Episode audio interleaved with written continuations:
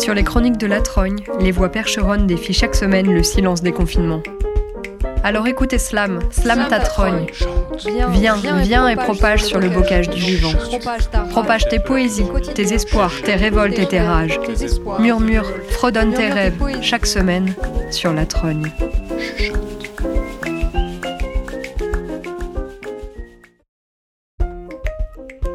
S'évader, partir, tout quitter pour quelques heures ou pour la vie.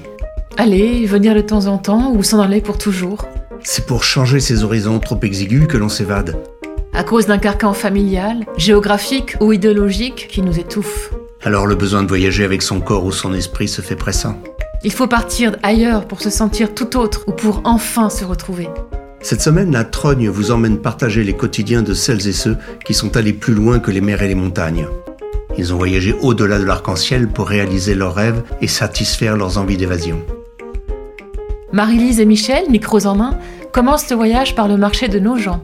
Où donc nous mènerons les chalands qui, cabas à la main, déambulent d'un étal à l'autre? Josiane nous raconte ce qui l'a poussée à quitter Paris pour partir en Inde dans les années 90. Tout ce qu'elle a laissé derrière elle à ce moment-là, ce qu'elle a pu trouver là-bas et ce qu'elle en a rapporté. Bonne, écoute.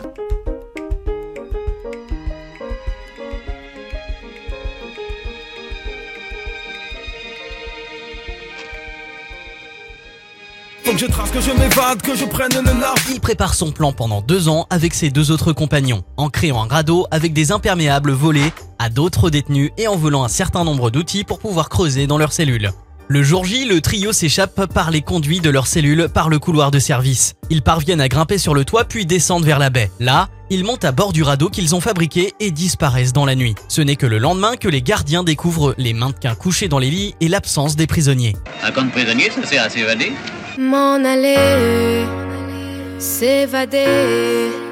Le commandant Kraus vous appelle, vous êtes ici sous l'autorité des lois allemandes. En cas de tentation d'évasion, les sentinelles ont ordre de tirer sur tout officier surpris en dehors des limites. 21 prisonniers ont réussi à se faire la belle, alors qu'ils n'étaient que 5 l'année précédente à réussir à s'évader. On avait parlé de la plus célèbre évasion de prison, Alcatraz. Comme vous le savez, c'est la prison, ou plutôt c'était la prison dont on ne s'évade pas. Toutefois, trois hommes ont enfreint la règle et ont pu s'échapper. Si un jour vous vous trouvez dans une telle situation, emprisonné dans une prison fédérale de haute sécurité et la plus connue des États-Unis, mais vous arrivez à vous évader, que feriez-vous? C'est quoi ton plan, Joe? Vous voyez les roues de ce chariot? On les met là Et on profite des vents d'ouest pour faire rouler le moulin et s'évader Ça, c'est du plan Bonjour, excusez-moi, je fais une émission euh, de radio sur le voyage et l'évasion. Et je... Moi, je suis vachement évasif. Ah, si on peut répondre Ouais, si vous pouvez. C'est sur- autour de- du voyage et de l'évasion. Ah non, ça sert pas pour nous. Vous vous êtes jamais évadé Non. De nulle part Boire un beau petit verre le soir, hein, après le travail, comme les gens ils disent, et puis voilà. Ok, Eh ouais. d'accord. Mais maintenant, on va attendre, nous, on va attendre, enfin moi, je vais attendre les sports d'hiver. Parce que j'aime bien le sport d'hiver. Pour s'évader. Et vous trouvez quoi à ce moment-là? Vous y allez parce que ça vous fait quoi? Ah bah c'est, bah, je sais pas, j'aime bien skier et tout, euh, c'est impeccable. hein. Je vais avec ma fille, ma petite fille et tout ça. C'est bien, on s'évade une semaine, euh, c'est, bah, c'est l'oxygène, c'est- ça nous change quoi. un peu. Bah non, je voyage pas trop alors. Ouais. Mais c'est justement si vous voyagez pas, est-ce que vous avez une manière de voyager? Oui, bah je regarde des, des reportages. C'est via les reportages? Et vous avez un, le souvenir d'un reportage qui vous a fait partir euh, quelque part vraiment bien? Ah. Bah le Canada, j'aime bien. hein. D'accord. Mais bon, je peux pas y aller. S'il faut débrancher la télé pour s'évader. C'est pas mal. Et, et- et vous peut-être Classique, hein. Euh, c'est ça les vacances, c'est une évasion euh, programmée. D'accord. Les, vac- les- les vacances sont le, le moyen d'évasion, le, le Ah oui. seul et unique pour vous? Oh ben non, je dirais pas ça. Je suis aussi randonneur depuis 30 ans. euh, il, est, il est certain que chaque randonnée est une petite évasion. hein. À une époque, j'étais j'étais vraiment euh, solide, donc euh, c'était des, des grandes randonnées de 50, euh, 60 km. et notamment, j'ai un très bon souvenir sur euh, la, source Chambord, parce que c'était des marches de nuit, donc une ambiance tout à fait particulière que beaucoup de, gens ignorent. Et puis, euh, il y avait la campagne la nuit, il y avait aussi les, surprises. J'ai une fois perdu mes lunettes dans, dans un bois. J'ai aussi euh, traversé un marais euh, donc, euh, avec de l'eau jusqu'aux chevilles. Euh, bon, des choses comme ça, ça reste. Et puis l'arrivée dans le château de Chambord au petit matin, le long du Cosson, qui est, le, cours d'eau qui, jouxte le château. Et hum, une année, il y, avait, des Japonais, et le quart de Japonais était tout surpris de voir euh, des, des- des marcheurs pleins de boue, euh, complètement épuisés, euh, surgir de la brume. euh, donc ça, c'est des souvenirs qui restent. Bah, nous, à notre âge, euh, on n'a plus tellement besoin d'évasion. hein. On arrive à se libérer de toutes ces contraintes et de toutes ces inquiétudes là que nous avions, parce qu'on on- on ne su- On est là C'est ça qui est important de se libérer Toutes ces inquiétudes qui nous hantent l'esprit, qui nous hantaient l'esprit, et petit à petit, on se, on se libère de toutes ces choses qui, qui finalement ne sont pas importantes euh, à notre, à notre avis aujourd'hui. hein. C'est-à-dire qu'en fait, si je comprends bien, prendre de l'âge quelque part, ça serait trouver une sagesse et une certaine forme d'évasion. Voilà. C'est beau de vieillir alors. C'est Comment bien- C'est bien de prendre de l'âge alors et de vieillir. Ah bah, ça a au moins un Oui. intérêt. C'est pour qui vous faites ça C'est une radio, la radio, la radio de la Trône. La radio de Ra- Radio de la Trône, je vais vous donner le. Je connais pas. Et euh, des souvenirs d'évasion, vous en avez Non. Non, un peu plus. Bah si, quand j'étais jeune, mais bon, c'est différent. Mais c'est pas grave, c'est marrant. Ah bah, quand euh, moi j'étais jeune, j'étais ma Claude, j'étais pas bien, j'ai j'ai regardé la carte d'Europe et j'ai fait, j'ai parti tout de suite faire du stop. Et j'étais, euh, je voulais aller en- au Danemark. Au Danemark Le jour même, sans première personne. Ah ouais, vous êtes parti le matin et hop. euh, Voilà. et vous êtes re- rentré tard Plus tard Ah oh, je suis rentré euh, deux, deux, trois semaines après. En stop Ouais. Ah ouais. Oui, bah, euh, quand tu vas à l'étranger, tu t'évades. Hein. Tu t'évades du, déjà du langage. Le vélo, moi, c'est quand je suis sur, euh, voilà, dehors déjà. Le jardin. Donc, euh, Ouais, ça. Donc dans le quotidien, c'est difficile finalement de trouver euh, des moments euh, où Ah, on s'évade un peu. Si on s'évade, oui. Ah si, c'est pas évident parce que regarde tous les week-ends, on reste quand même à la maison. Oui. On s'évade pas tant que ça. Non. On s'évade une fois par an, euh, Régis. Est-ce qu'on est obligé de partir loin finalement pour, euh, pour trouver de l'évasion? Pas forcément, hein, ça Non, peut être en- quand on va en ouais. Bretagne, euh, c'est pas très loin. Non, ou quand tu. Ben non, mais on est bien aussi à la maison. Oui, on s'évade aussi à la maison. Ah, Euh, voilà. Bah, je me relaxe dans mon canapé, euh, je lis des articles. euh, Quand on va en famille, quand on joue aux cartes. Oui, oui. Ah oui, on se détend, on, s'évade aussi. ouais, on oui. fait beaucoup de belotes. L'évasion fiscale? Ah bah, bah, justement, qu'est-ce que ça évoque pour toi l'évasion alors L'évasion fiscale, moi. C'est l'évasion fiscale L'évasion, euh, l'évasion, en fait, j'avais euh, surtout envie de parler du, du pass sanitaire, mais je pense que c'est pas drôle. Bah écoute, Que, euh, que là, l'évasion, euh, ouais, on pourrait. euh, Donc c'est d'actualité pour toi donc l'évasion. Ah bah là, c'est là, c'est bien d'actualité. Et puis je pense que vu qu'on est un peu tous prisonniers maintenant, euh, c'est à nous de, de devenir des évadés. Je pense que c'est le minimum qu'on a à faire, quoi, clairement. Quitte à, quitte à pas respecter certaines règles, mais là, euh, je pense que le- une des seules issues qu'on peut trouver dans ce monde extérieur un peu brutal et, et sanguinaire, si je peux me permettre ce mot, c'est euh, c'est d'aller chercher à l'intérieur des, des réponses, quoi. Parce qu'on a tous un univers à l'intérieur, et je pense que c'est un bon moyen de s'évader que d'aller voir à l'intérieur. En ce moment, je réalise que j'arrête pas de m'évader en fait. Je fais que ça. J'arrive pas à rester en place. Dès que ça se pose, je m'échappe. Je- J'échappe. Si, je me suis évadé du- d'un régiment. J'étais au service national, c'était à la montagne. Et un soir, c'était un copain qui était de garde à la barrière. Et du coup, on pouvait euh, sortir. Mais euh, on ne pouvait pas prendre les vêtements euh, de régiment parce que sinon, dans la ville, c'était grillé. Et du coup, en fait, on n'avait pas accès à nos vêtements à nous, ce qui fait qu'on est sorti en t-shirt et il faisait vraiment très froid. Et on s'est amusé à faire des batailles de neige parce qu'on était vraiment contents. Et le retour, par contre, on en a plus chié quoi, parce que du coup, on était trompés et il continuait de faire froid. Je me suis évadé dans les années 50. Je crois que c'était en 52, il me semble, de Dien Bien Phu. Ah ouais. Vous pouvez me raconter C'est tout. Ah oui. Bah non, je me suis évadé et puis ça a marché. Ça marche. Et vous êtes parti comment Vous voulez nous raconter ou... Ouais. Euh, oui, j'ai réussi à monter dans un Dakota comme passager clandestin. Voilà. Ça, c'est une évasion. Oui. Et d'autres souvenirs qui se greffent là-dessus. euh, beaucoup de gens ignorent ce que c'est que des, des rossignols qui chantent, parce que les lignes ne chantent que la nuit. Et je me souviens dans les petits chemins avoir vu, euh, avoir entendu des, des rossignols qui se répondaient comme ça.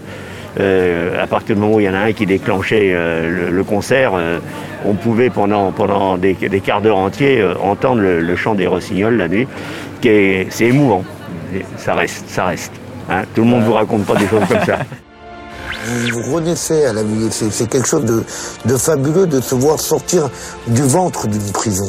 Et donc c'est un moment inoubliable avec euh, un bonheur incalculable. C'est- J'ai jamais rien rencontré de, de pareil.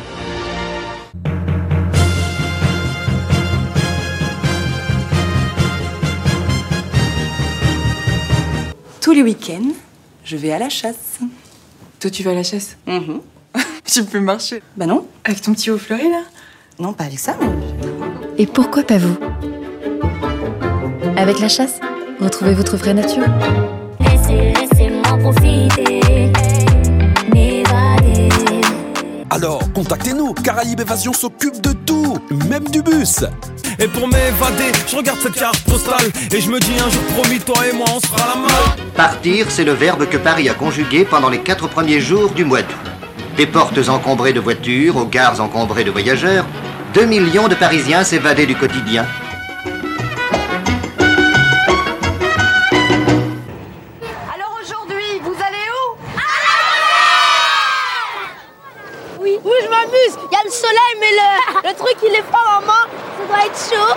Juste un petit bout de bonheur, non Ils n'en avaient pas avant. Ils partaient comme ça en vélo à droite à gauche, mais c'était tout, ils n'avaient pas loin. Et là, ils pouvaient se permettre d'aller au bord de la mer. Comme on était à Paris, c'était c'était merveilleux. Quoi. Juillet 36, l'encre des accords de Matignon est à peine sèche. Les plages sont prises d'assaut. Le Front populaire vient d'attribuer deux semaines de congés payés à tous les salariés. Allez, respirez.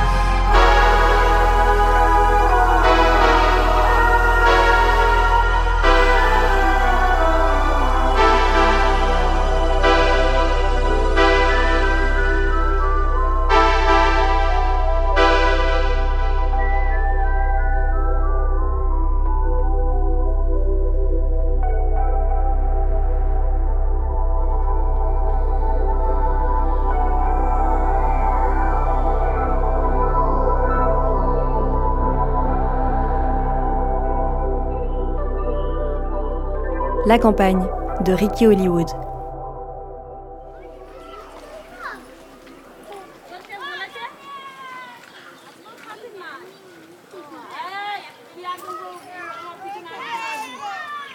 C'est la contemplation silencieuse des atlas, à plat ventre sur le tapis, entre 10 et 13 ans, qui donne ainsi l'envie de tout planter là.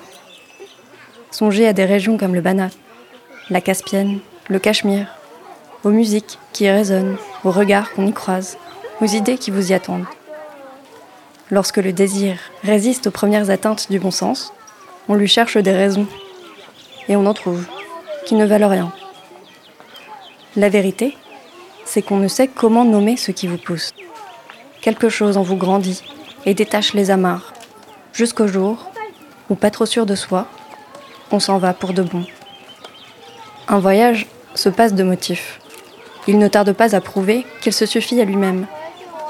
On croit qu'on va faire un voyage, mais bientôt, c'est le voyage qui vous fait ou vous défait. Nicolas Bouvier, L'usage du monde. On est dans les années 90 et ça fait déjà 5 ans que j'ai une petite fille et que tout s'enchaîne à Paris, que mon métier me pèse et que moi je suis triste de ne pas passer du temps avec ma fille. Et là m'apparaît le fait que j'ai le droit à une disponibilité et je saute sur l'occasion de la dernière année de maternelle pour prendre cette année, partir en Inde.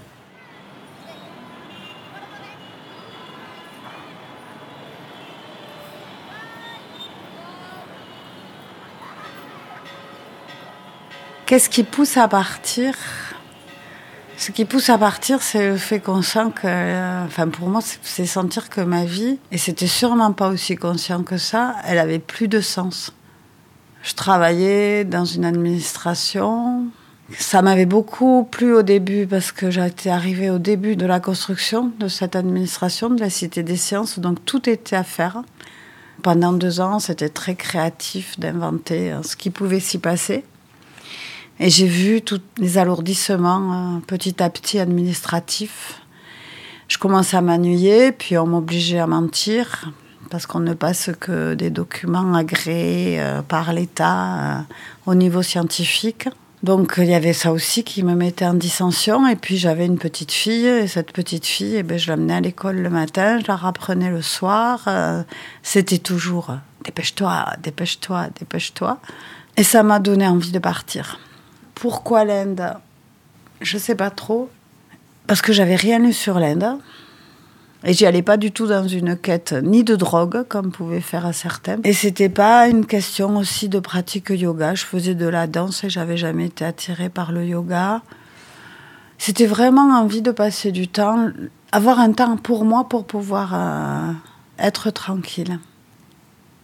Et le choix de l'Inde, c'est aussi peut-être parce que l'Inde, c'est un pays pas cher et je savais qu'avec l'argent que j'avais, je pourrais y rester longtemps. Je pense qu'il y a des moments dans la vie comme ça, maintenant on appelle ça de burn-out. C'était pas un burn-out, hein, mais c'était euh, une vie à laquelle je trouvais plus aucun goût et envie d'en sortir. Profiter de cette année de disponibilité que j'avais le droit de prendre pour euh, m'extraire de ce travail. Et puis, euh, oui, s'extraire. S'extraire pour avoir le recul nécessaire de savoir ce qu'on a envie de faire. Et ce qui n'est pas vrai du tout, quand je suis rentrée, je savais ce que j'avais envie de quitter. La vie parisienne, c'était sûr, et l'endroit où je travaillais. Mais ce que j'avais envie vraiment de faire, je ne savais pas du tout. Je suis revenue en France pour euh, plonger dans le vide, quitter tout ce qui avait été construit jusque-là. Et ce que je savais, c'est qu'il fallait que je reparte à Toulouse. C'est drôle d'ailleurs, je suis partie très très loin pour savoir qu'il fallait que je me rapproche de mes racines pour pouvoir faire le point. En sachant très bien qu'en Inde, je ne trouverais pas. Euh, ça aurait été faux de rester en Inde pour trouver une solution parce que c'était pas mon pays. Et pourtant, je l'aimais beaucoup et je me sentais très bien. Et c'est de partir très loin qui m'a ramené euh, à moi. La balle de Jokari, tu la lances loin, elle te revient euh, automatiquement.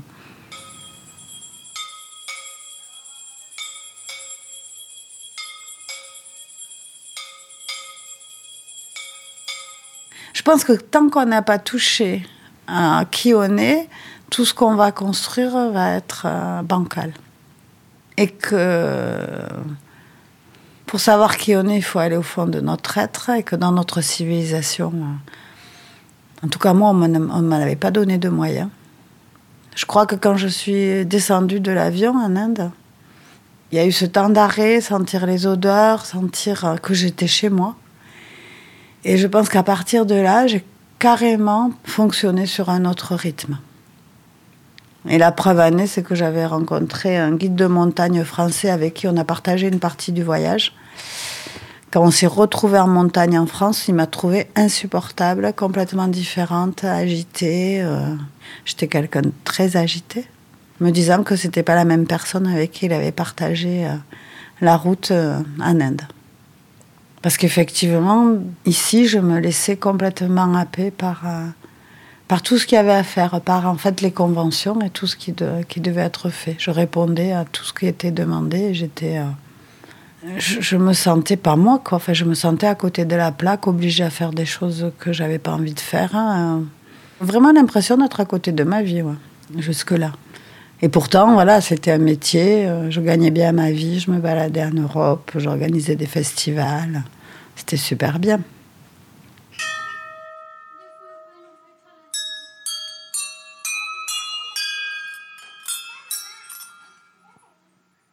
On est dans une civilisation qui ne nous donne pas le temps de réfléchir. Et si les gens réfléchissaient, ils ne feraient pas la moitié des trucs qu'ils font. Et maintenant, je vois bien, même en étant à la campagne, je fais attention de ne pas être vite entraînée dans une folie. Euh, parce qu'avec les ordinateurs, les portables, on peut constamment être en train d'aller répondre à tout en permanence. On est sollicité, on répond, on se rend compte qu'après, il y a une autre question, une autre réponse, une autre question. Si on n'avait pas eu les ordis et tous ces outils-là qui sont là, c'est des choses qui auraient demandé une semaine, 15 jours de la maturation et que là, on est dans une accélération et que ça amène à ces cerveaux brûlés, effectivement. Il y a un engrenage de folie qui est là, quoi. Le voyage est un moyen de sortir hein, de l'engrenage des sollicitations quotidiennes et puis de l'accélération dans laquelle nous mettent nos sociétés donc après, il faut apprendre à s'en sortir de ça. C'est sûrement pour ça qu'après, j'ai fait des pratiques euh, de Qigong, de Tai Chi, toutes ces pratiques-là qui nous permettent de nous apprendre à nous extraire. Et le jeu, c'est pas de s'extraire pendant ces pratiques. C'est pour moi ces pratiques-là, elles nous donnent une élasticité pour savoir décrocher au moment où il faut et revenir à soi, quoi. Sans avoir besoin de voyager, justement, trouver le voyage intérieur. De toute façon, le voyage extérieur, je pense qu'il se produit au moment où on ne sait pas avoir ce voyage intérieur et s'inscrire dans, la temporalité où on est et s'inscrire correctement dans, dans la vie qu'on mène. Et du coup, on est avec des maisons qui ne sont pas habitées. On est dans des pays qui ne sont pas habités. Alors qu'il faudrait juste apprendre à sortir du quotidien dans le quotidien. Voilà, tiens, ça c'est une belle formulation. Apprendre à sortir du quotidien dans le quotidien et à s'offrir des temps euh, d'éternité dans le quotidien. Le temps d'arrêt, le temps de vraiment regarder. Si on est au présent, ça devient une éternité. Voilà, c'est cet apprentissage-là. Et du coup, on s'inscrit dans l'endroit où on vit, on lui donne une couleur, on lui donne... Euh, parce que je me suis commencé à me développer dans ce chemin intérieur et à construire un pays autour de moi, un restaurant et une maison. J'ai plus du tout éprouvé le besoin d'aller me chercher euh, ailleurs que là où j'étais. Donc voilà, ce que j'étais allée chercher, c'était, moi hein, à l'étranger. C'est un peu l'histoire de la conférence des oiseaux là que je relis, qui est le grand poème iranien, où les oiseaux euh, traversent le désert pour après aller traverser sept vallées pour euh, découvrir le roi Simorgue. Et le Simorgue, c'est le miroir qui les renvoie à eux. Voilà. Je pense que le voyage, c'est ça, c'est aller voir le roi Simorgue. Alors, dans le reflet de la Simorgue des mondes, ils virent luminescente la face souveraine. Ils virent refléter trente oiseaux, les Simorgues. Ils virent que Simorgue n'était autre qu'eux-mêmes. Sa Majesté Simorgue leur dit, mais sans parler, Vous avez cherché l'autre en cheminant longtemps. Vous ne voyez pourtant que vous, vous seulement. Pendant qu'ils cheminaient, la parole régnait. Une fois le but atteint, il ne resta plus rien ni début, ni fin, ni guide, ni chemin. Et c'est pourquoi, ici, la parole s'éteint. Le cantique des oiseaux. Farid Odinatar.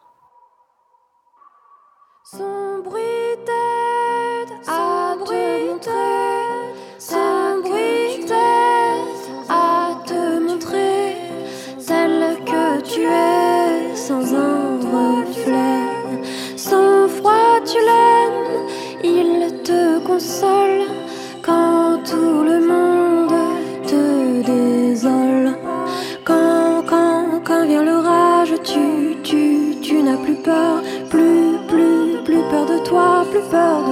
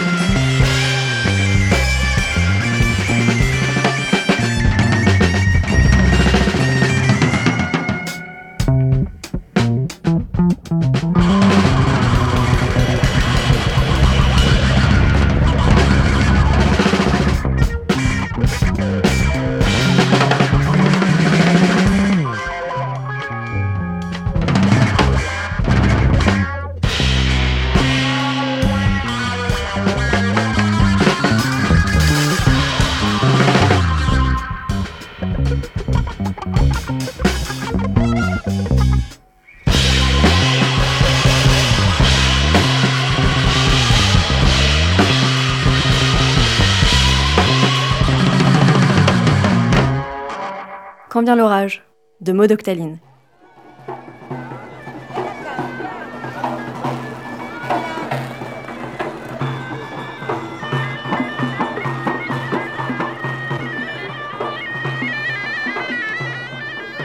La jeune femme capitaine de Praline Guépara. Il y avait autrefois une jeune fille et un jeune homme qui s'aimaient depuis qu'ils étaient tout petits. Il leur était impossible de se marier car leurs pères étaient des ennemis jurés. Une telle alliance était inimaginable. Un jour, les deux amoureux décident de partir vers un pays lointain afin de pouvoir s'unir. Ils embarquent à bord d'un navire. La jeune femme s'aperçoit qu'ils n'ont rien à manger. On voit le jeune homme acheter quelques provisions au marché. Le navire ne va pas tarder à larguer les amarres. Dépêche-toi, achète l'essentiel. Le jeune homme se précipite au marché. Les étals sont recouverts de marchandises diverses et multiples. Il traîne devant un étalage, en regarde un autre et ne s'aperçoit pas du temps qui passe. À bord, la jeune fille s'endort en l'attendant. Quand elle se réveille, le navire est déjà au large et son amoureux n'est pas revenu. Se met à pleurer. Le capitaine du navire l'entend et lui demande ce qui lui arrive. Elle lui raconte. Le capitaine devient soudain doucereux. Il lui propose de partager sa propre cabine. Je te donnerai ma réponse dans quelques jours, répond-elle. En attendant, pour te rassurer, je te suivrai partout où tu iras. Pendant quelques jours, elle le suit comme son ombre. Elle observe ses moindres gestes sur le pont, dans la salle des machines. Elle écoute ses échanges avec les marins. Elle retient chaque consigne, chaque mouvement. Un jour, le navire accoste pour une pause sur une île déserte. Les hommes d'équipage débarquent des provisions sur la plage et installent le repas. Elle prépare tranquillement un café qu'elle agrémente d'une bonne dose d'opium et l'offre au capitaine en lui annonçant qu'elle partagera son lit le soir même. Sans se méfier le moins du monde, il boit le café d'un seul trait et ne tarde pas à sombrer dans un profond sommeil. Elle appelle aussitôt les hommes d'équipage et leur donne l'ordre de rejoindre leur poste à bord du navire. Elle les accompagne jusque dans la salle des machines pour surveiller la mise en route, puis elle regagne le pont pour diriger l'appareil. Quelques minutes plus tard, ils naviguent au large. Ce n'est que beaucoup plus tard que le capitaine se réveille, hébété et seul sur l'île déserte. Après quelques jours de navigation, la jeune fille accoste avec son équipage dans le port d'une capitale commerciale. Elle sillonne le marché et observe les étals quand le chef des commerçants, le Chabandar, l'aperçoit. Il l'aborde poliment, l'invite à boire un thé et lui demande comment elle a atterri dans sa ville. La jeune femme lui raconte toute son histoire. Son fiancé resté à terre, les avances du capitaine et son abondance sur l'île déserte. Le chabandard laisse éclater sa joie. C'est le destin qui t'a amené jusqu'ici pour que tu deviennes mon épouse. Elle n'a pas le temps de répondre qu'il est déjà parti pour préparer la noce. Elle ne se démonte pas. Je vous épouserai seulement à condition que les noces soient grandioses nous organiserons 40 autres mariages en même temps que le nôtre.